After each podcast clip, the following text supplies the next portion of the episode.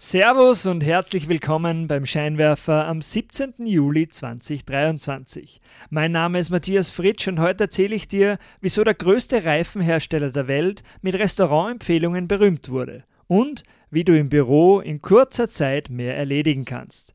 Wenn dir der Scheinwerfer gefällt, melde dich am besten zu meinem wöchentlichen kostenlosen E-Mail-Newsletter an. Dort bekommst du alle Stories mit Bildern und den passenden Grafiken per E-Mail direkt in dein Postfach geschickt. Geh dazu einfach auf www.derscheinwerfer.com. Das ist www.derscheinwerfer.com. Bevor wir loslegen, noch ein kurzer Hinweis: Der Scheinwerfer Podcast geht in die Sommerpause. Ende August sind wir wieder mit neuen Ideen und unterhaltsamen Stories aus der Welt der Wirtschaft, wie gewohnt jeden Montagabend für dich da. Jetzt aber legen wir los, auf geht's! Willkommen beim Scheinwerfer. Dieser Podcast bringt Unternehmern und Führungskräften die Geheimnisse der erfolgreichsten Unternehmen und die wichtigsten Insights, um bessere Entscheidungen zu treffen. Jeden Dienstag frisch zum Frühstück serviert. Um keine Ausgabe vom Scheinwerfer zu verpassen, melde dich gleich jetzt zum E-Mail-Newsletter an auf www.derscheinwerfer.com. Das ist www.derscheinwerfer.com.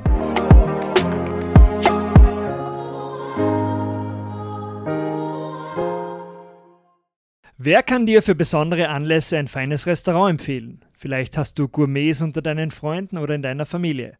Falls nicht, Frag einfach den größten Reifenhersteller der Welt. Ende des 19. Jahrhunderts mussten die beiden Brüder Edouard und André Michelin dringend das Geschäft ihrer schwächenden Reifenfabrik ankurbeln. Das Problem, in Frankreich waren damals noch kaum Autos auf den Straßen unterwegs. Neue Autoreifen kauften diese wenigen Autobesitzer ja auch nur dann, wenn die Reifen nach vielen Fahrten abgenutzt waren und schließlich ersetzt werden mussten. Der Plan der Michelin-Brüder, Autofahrer zunächst öfter für Ausflugsfahrten auf die Straße zu bringen, damit sie später bei Michelin neue Reifen kaufen. Im Jahr 1900 veröffentlichten sie erstmal den sogenannten Guide Michelin, also den Michelin Guide. Äh, der Reiseführer war gefüllt mit nützlichen Informationen für Reisende, zum Beispiel wie man jetzt einen Reifen am besten schnell wechselt. Da waren Straßenkarten drin oder ein Verzeichnis von Tankstellen und Werkstätten. Jeder Person, die einen Guide Michelin wollte, wurde kostenlos ein Exemplar in die Hand gedrückt, auch wenn sie noch gar kein Auto besaß. Und jedes neue Land, in das Michelin expandierte, wurde in den Guide Michelin aufgenommen. 1910 wurde der erste deutschsprachige Guide herausgebracht und ab 1923 beinhaltete er erstmal auch Restaurant- und Hotelempfehlungen. Diese Restaurantempfehlungen kamen bei den Lesern besonders gut an. So bekam diese Kategorie mit den Jahren immer mehr Platz, während die anderen Inhalte schrittweise zusammengekürzt wurden. Der Verkauf des Guides allein war auch nicht profitabel, aber für Michelin ist es kein großes Problem. Als Marketingausgabe verfolgt der Guide ohnehin primär den Zweck, die Bekanntheit der Marke Michelin zu steigern und damit mehr Reifen zu verkaufen. Michelin scheute auch keine Mühen, um die hohe Qualität des Guides sicherzustellen.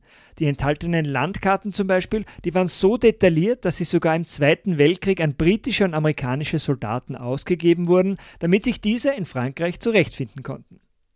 Du kennst aus diesem Michelin Guide sicher das berühmte Sternesystem, mit dem die Restaurants bewertet werden. Das funktioniert so. Heute testen über 120 anonyme Prüfer die Restaurants und bewerten sie mit dem im Jahr 1930 eingeführten Drei-Sterne-System. Was bedeuten jetzt diese drei Sterne? Die Erklärung der verschiedenen Sterne hat eigentlich immer noch mit dem ursprünglichen Zweck des Michelin Guides zu tun. Wie sehr zahlt es sich aus, eine Autofahrt zu diesem Restaurant zu unternehmen? Ein Stern heißt, es ist eine Küche voller Finesse, die ist einen Stopp wert. Zwei Sterne bedeutet, es ist eine Spitzenküche, dieses Restaurant ist einen Umweg wert. Und drei Sterne heißt, eine einzigartige Küche, dieses Restaurant ist sogar eine Reise wert. Sobald ein Restaurant einen Michelin-Stern erkocht, wird es weiterhin einmal alle 18 Monate wieder anonym von einem Prüfer besucht.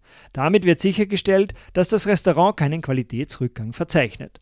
Wenn ein Ein-Stern-Restaurant für einen weiteren Stern in Frage kommt, wird es viermal pro Jahr getestet. Ein Zwei-Stern-Restaurant zehnmal, bevor es einen dritten Stern erhält. Wie wirkt sich jetzt so ein Michelin-Stern auf das Geschäft aus? Werden einem Restaurant Sterne verliehen, so wirkt sich das meist positiv aus. Ein Sternekoch zum Beispiel hat von folgenden Umsatzsteigerungen berichtet. Plus 20% mehr Umsatz nach dem ersten Stern, plus 40% nach dem zweiten Stern und plus 100% nach dem dritten Michelin-Stern. Küchenchefs von Sternerestaurants berichten auch, dass sie nach der Verleihung eines Sterns bessere Mitarbeiter für ihr Restaurant rekrutieren können. Es gibt jetzt aber auch eine Kehrseite. Um die gefühlten hohen Standards eines Sternerestaurants halten zu können, sind Restaurantbetreiber gezwungen, signifikant mehr in die Servicequalität, die Dekoration und das Ambiente zu investieren. Andere Köche wiederum berichteten, dass sie nach einer Sterneauszeichnung einen riesigen Zusatzdruck verspürten und nun seltener riskante unter Anführungszeichen neue Menüideen ausprobierten. Das führte unweigerlich zu weniger Innovation. Bleibe ich lieber beim alten Menü, das sich einfacher reproduzieren lässt. Zahlreiche Spitzenköche haben auch berichtet, dass sie freiwillig ihre Sterne wieder zurückgegeben haben. Obwohl ein Michelin-Stern jetzt meist mit einer Umsatzsteigerung einhergeht, wirkt sich dieser Boost nicht immer positiv auf die Gewinne eines Restaurants aus. Laut einer Studie der Cornell Hotel and Restaurant Administration waren die Hälfte der beobachteten Sterne-Restaurants trotz oder gerade wegen ihres Michelin-Sterns nicht profitabel. Kann der von Michelin ausgezeichnete Standard auch nicht gehalten werden, werden verlierende Sterne in den Folgejahren auch wieder aberkannt.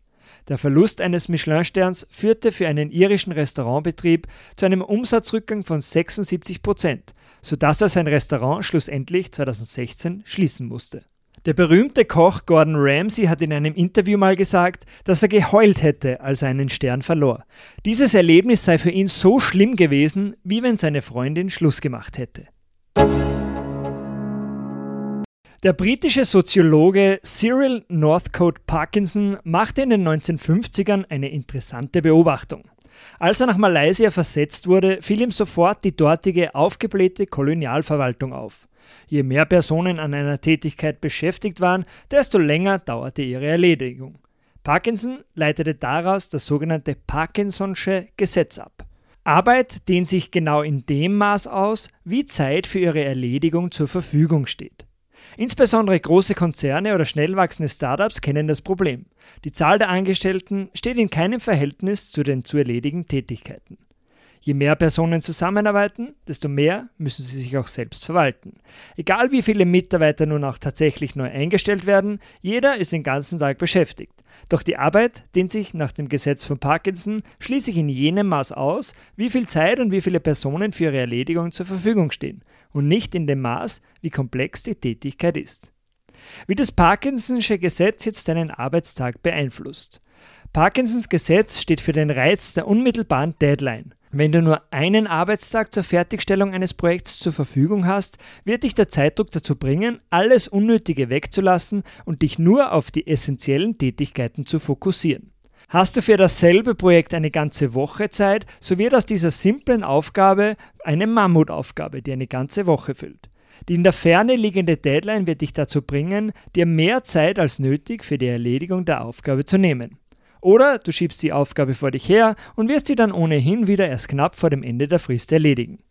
Bei einer kürzeren Deadline kann es sogar vorkommen, dass das Endprodukt aufgrund deines erhöhten Fokus zumindest von gleicher, wenn nicht sogar von höherer Qualität ist.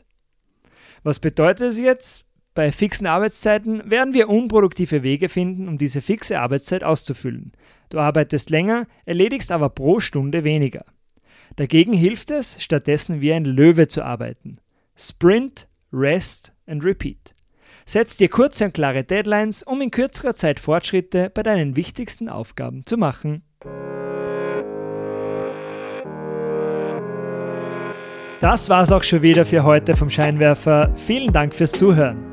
Wenn dir diese Ausgabe gefallen hat, leite sie doch gerne an deine Freunde und Freundinnen weiter.